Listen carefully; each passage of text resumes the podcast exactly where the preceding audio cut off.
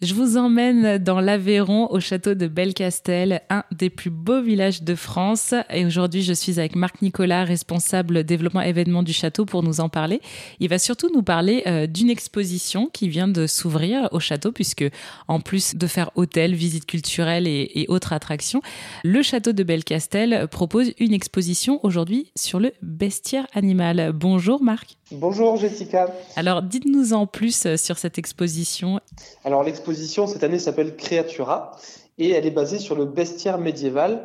Euh, le bestiaire, c'est un livre qui est publié au, Moyen Âge euh, qui recense euh, les bêtes, donc les créatures qu'on pouvait trouver réelles ou imaginaires.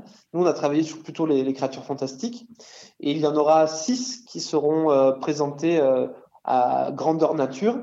Euh, dans, le, dans les espaces extérieurs du château. Il y aura par exemple la licorne, il y aura un cerbère, le chien à trois têtes, il y aura un basilic, mi-serpent, mi-coq. On a l'impression que vous nous parlez d'un livre d'Harry Potter.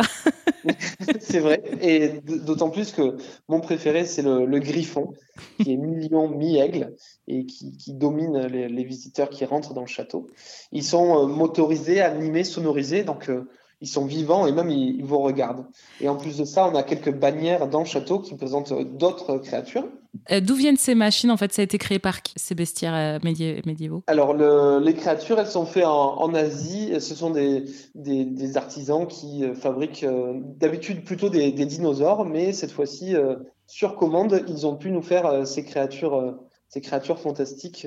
On est les seuls à, à en avoir euh, et surtout à les présenter dans un château médiéval euh, dans toute l'Europe et peut-être dans le monde entier. Et oui, euh, c'est ces créatures un peu imaginaires que, qui fascinent, j'ai envie de dire. Donc évidemment, si vous voulez les voir, eh bien c'est au château de Belcastel.